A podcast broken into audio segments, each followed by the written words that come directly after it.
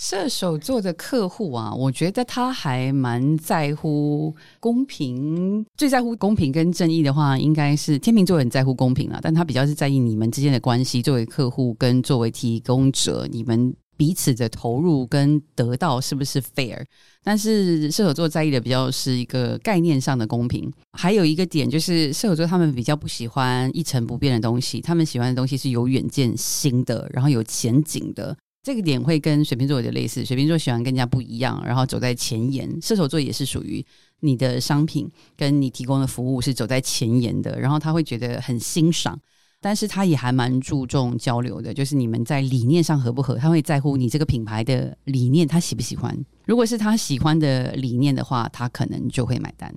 但是老实说，射手座其实我觉得他们不是很爱花钱呢，因为他们的。需求很抽象，他可能没有那么多需求，他不是属于会买很多东西的人。我自己公司有一个主管是射手座，以他作为客户的话，我觉得难的地方就是，就像刚才宝仪讲的，他又要有前瞻性，但同一个时间，他希望这个前瞻性能够很工整的归纳出来。那这两件事情其实严格来讲是有一点，他应该有一些处女座特质，或者是他的射手座是有很强的处女座特质。OK，对，或者是他的太阳落在六宫，这样他会这样子。我旁边的主管一票，就算不是太阳处女座，一票都是很有处女座的特质，所以他们才能跟你共事啊，因为你月亮处女。